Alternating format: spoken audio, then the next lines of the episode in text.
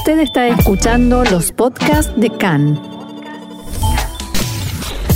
CAN, Radio Nacional de Israel. Hoy domingo, primero de mayo, 30 del mes de Nisan, estos son nuestros titulares. Atentado en Ariel. Dos terroristas balean al guardia de seguridad Vyacheslav Golev que pone el cuerpo para salvar a su pareja. Nueva amenaza de muerte contra Yoni, el hijo mayor del premier Naftali Bennett. Sigue la alerta en Jerusalén, disturbios en el monte del templo en el último viernes de Ramadán, 42 palestinos heridos, dos arrestados.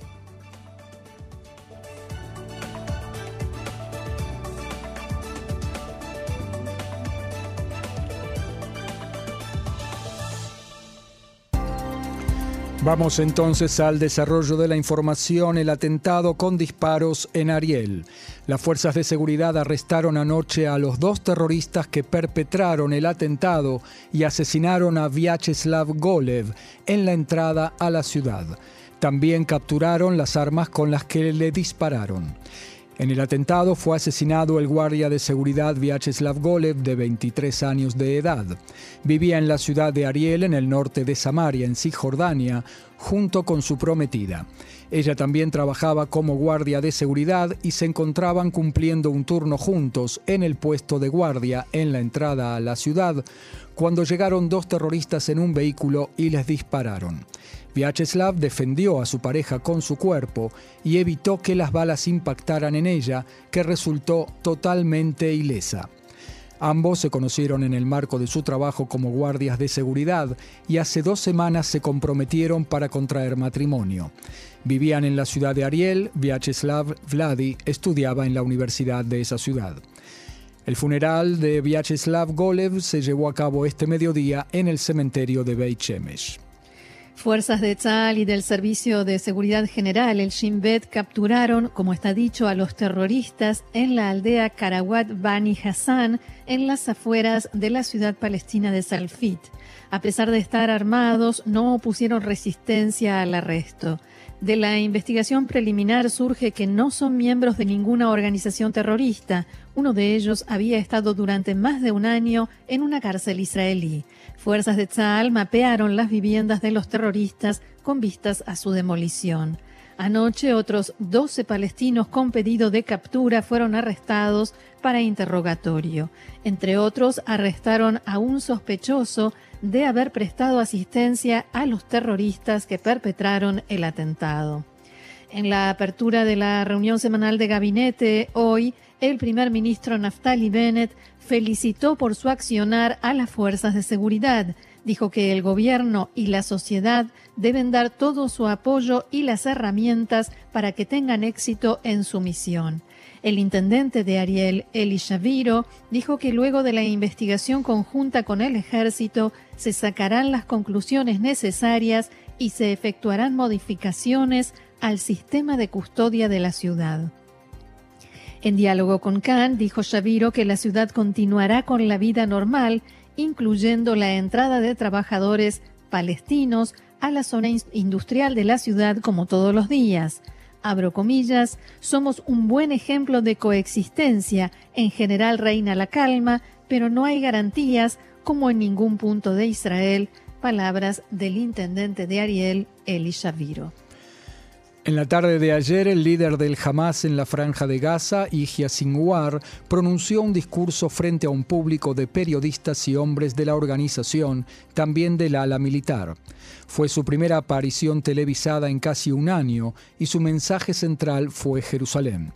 Detrás de Sinwar se podía ver una imagen de policías israelíes en la mezquita de Al-Aqsa que sirvió de escenografía para su discurso. Abro comillas, aquí le digo a todo el mundo y al liderazgo sionista, estas imágenes o similares no se pueden repetir. Quien decide repetirlas, de hecho decide la profanación de miles de sinagogas en todo el mundo. Sinwar insistió una y otra vez sobre el compromiso de Hamas con Jerusalén y dijo que, abro comillas nuevamente, el proceso que comenzó en el operativo Guardián de los Muros no ha terminado. Estamos preparados y no vamos a retroceder para defender al Aqsa. Todas las facciones y los brazos armados están listos. La lucha no terminará con el mes de Ramadán, realmente comenzará al final del mes de Ramadán. Sin embargo, la parte principal de su discurso estuvo dirigida a Israel y en especial a los árabes israelíes. Los llamó a cometer atentados con armas de fuego o cuchillos de carnicero y dijo que la margen occidental es el territorio donde ahora se lleva a cabo la lucha. Sinwar apuntó directamente contra el titular del partido árabe israelí Ram, legislador Mansur Abbas, y dijo que su, que su participación en el gobierno israelí equivale a darle la espalda al Islam.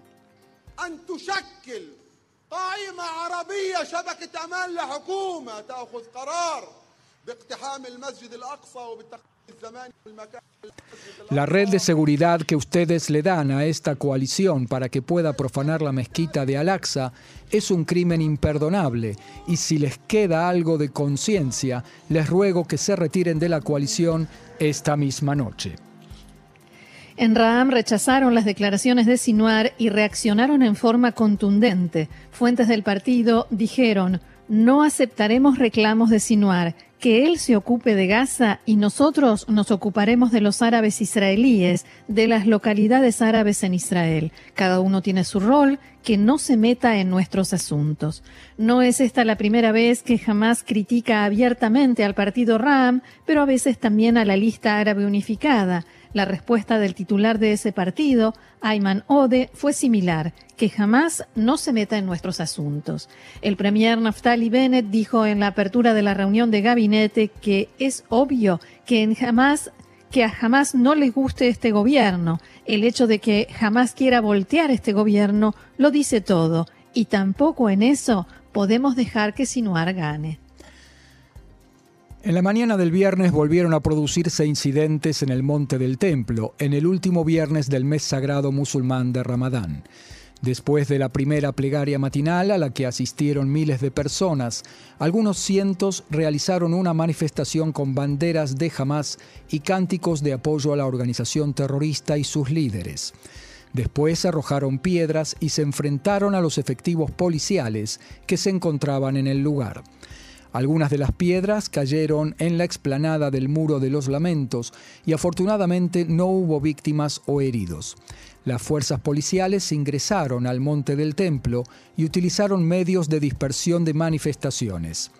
Dos sospechosos fueron arrestados. La Medialuna Roja informó que al menos 42 personas resultaron heridas por balas de goma. La policía retiró del lugar a los feligreses y personas mayores que no estaban involucradas en los disturbios y los ayudó a salir del lugar. Los efectivos expulsaron finalmente del lugar a los revoltosos y quitaron del lugar las piedras, rocas y barreras que estos habían colocado en la mezquita de Al-Aqsa para que se pudiera realizar el rezo del mediodía. Casi 90.000 musulmanes de todo el país llegaron a esta plegaria del último viernes de Ramadán.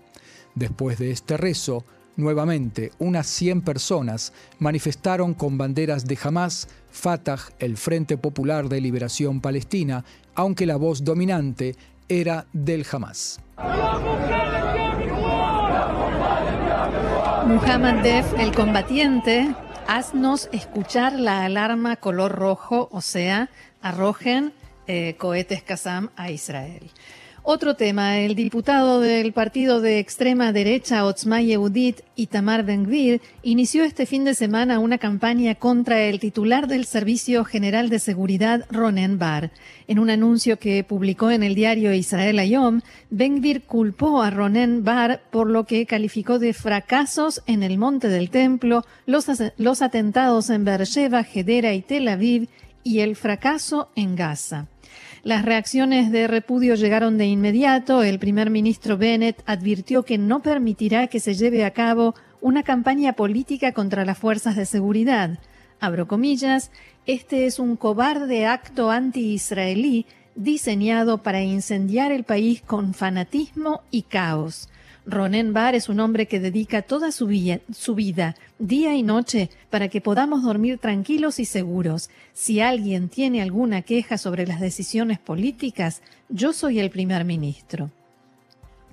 El canciller Yair Lapid escribió en sus redes sociales, Itamar Ben-Gvir, el criminal convicto que Netanyahu quiere nombrar como ministro de Seguridad Interna, se ha fijado un nuevo objetivo para sus ataques, el jefe del Servicio de Seguridad y sus combatientes que arriesgan sus vidas todos los días para defender a Israel.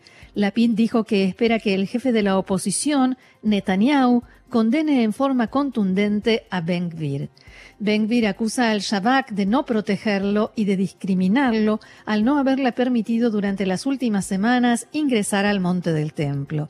Desde el organismo respondieron mediante un comunicado en el que explican que respetan el derecho a la libertad de movimiento, pero en este caso muy excepcional, se emitió un juicio basado en información de inteligencia que indicaba una casi certeza de que se produciría un daño significativo a la seguridad del Estado.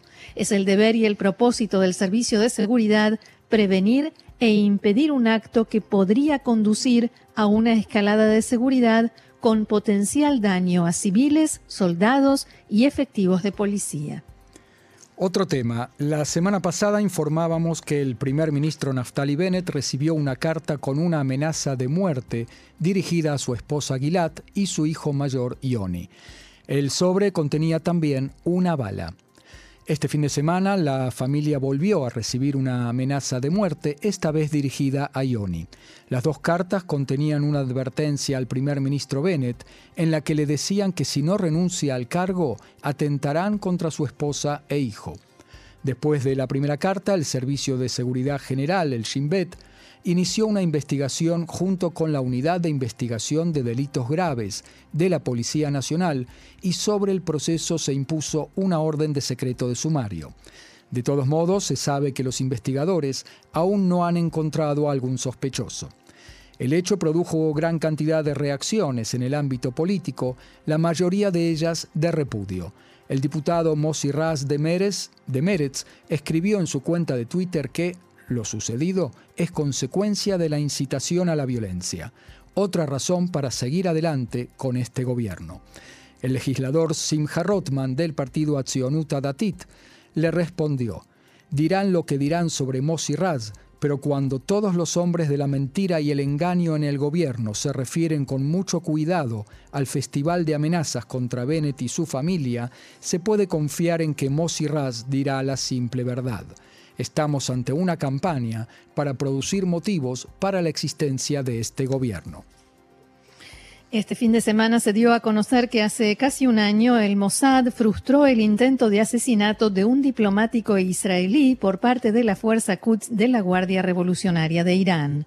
El, canal Irán Internacional, que transmite en persa desde Londres y pertenece a la oposición iraní en el exilio, informó que la fuerza Quds reclutó a un soldado iraní para asesinar a tres personas, un diplomático israelí que vive en Estambul y trabaja en el consulado de Israel en esa ciudad, un general norteamericano que se encuentra en Alemania y un periodista que vive en Francia. Una fuente israelí de seguridad declaró a Khan que Mansur Rasuli, a quien se le encargó estos asesinatos, fue interrogado por agentes israelíes en territorio iraní. Durante el fin de semana se dio a conocer una grabación en la que detalla los objetivos que debía eliminar y que iba a hacerlo por la República Islámica. También contó que había recibido 150 mil dólares por los preparativos para los asesinatos y si cumplía con la, con la misión recibiría un millón de dólares. Después de proporcionar una gran cantidad de información y datos precisos a los agentes israelíes que lo interrogaron, Rasuli fue liberado.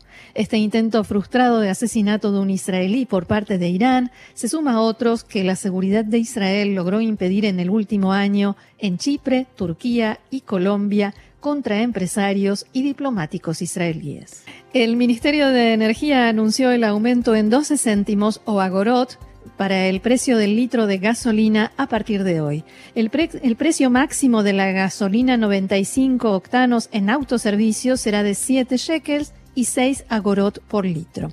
Según el Ministerio de Energía, el aumento de los precios durante el último mes proviene del aumento del dólar frente al shekel, que significó dos tercios del aumento, y el incremento del componente impositivo como resultado del aumento en el índice de precios al consumidor desde comienzos de este año. El servicio completo, es decir, con ayuda de un empleado de la estación de servicio, costará 21 agorot más por litro, lo mismo que el mes pasado, y el litro costará 7 shekels y 27 agorot.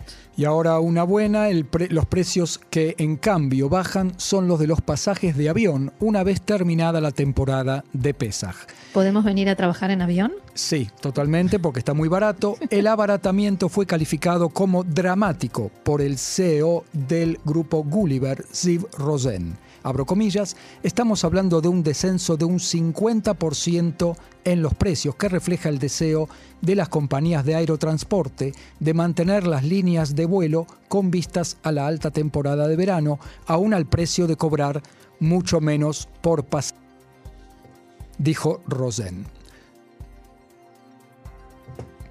Los dos meses entre Pesaj y el verano son por demás atractivos para los israelíes que pueden tomarse vacaciones en esta época del año.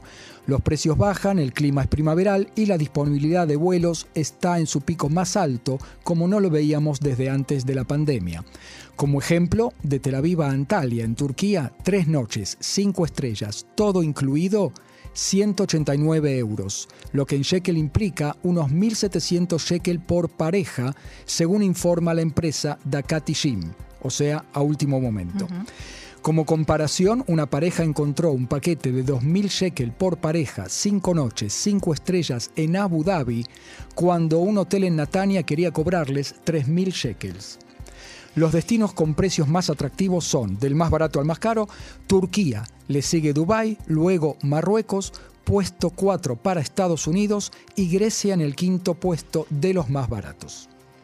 Otro tema, luego de seis semanas de actividad intensiva, el hospital de campaña israelí en Ucrania culminó su acción este viernes en la ciudad de Mostiska, al oeste del país. El staff médico del hospital Kohav Meir aterrizó en Israel luego de atender a más de 6.000 pacientes, incluyendo internaciones e intervenciones quirúrgicas relacionadas o no con la guerra.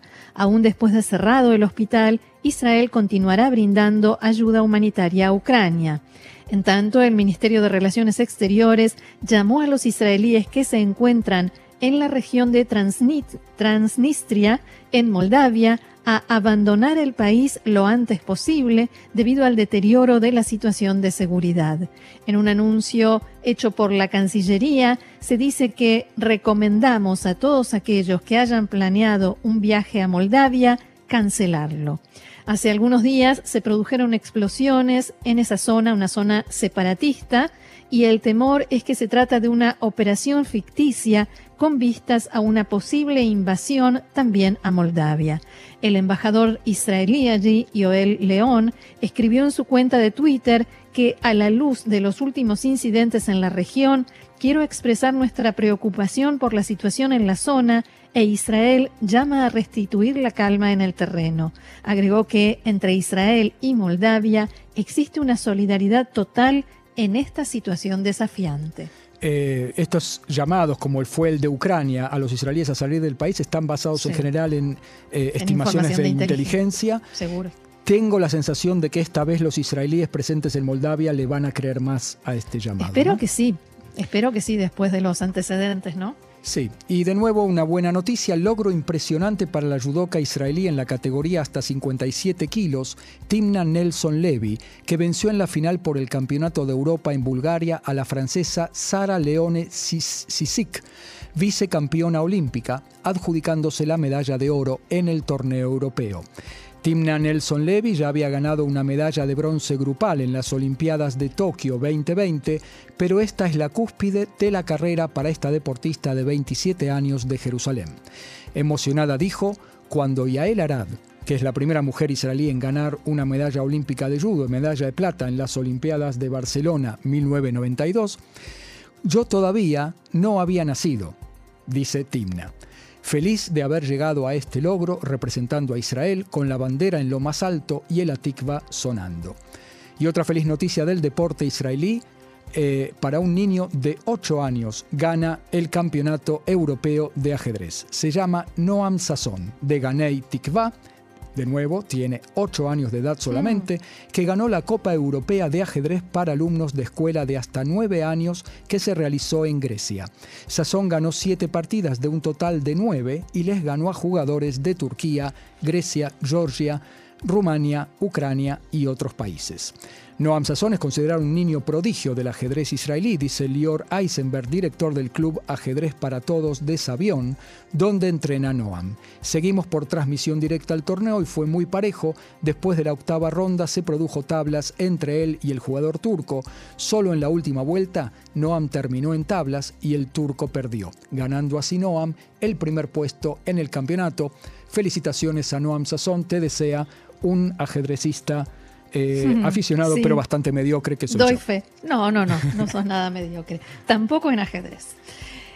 Una noticia más, la Organización Sionista Mundial celebra todos los años, entre Yom HaShoah y Yom HaAtzmaut, un emocionante evento festivo de lectura de la Declaración de Independencia, Megilat HaAtzmaut, con Teamim, que son los signos de entonación, como se lee semicantado el Tanaj en las sinagogas, en el cótel igualitario, con la presencia de organizaciones, rabinos, personalidades públicas e intelectuales. Recordamos El- que el eh, cótel igualitario es la, Sí. un, sector donde se pueden, rezar juntos hombres y mujeres de los movimientos eh, más liberales. conservador ¿no? y reformista.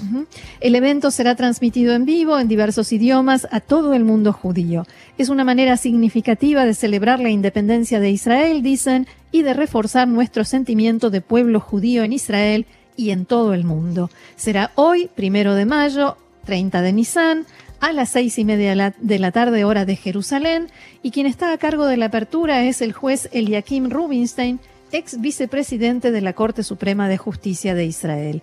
El que quiera participar puede buscar en Google lectura del rollo de la independencia en el cótel igualitario o llamar o escribir al WhatsApp 972 262 02794.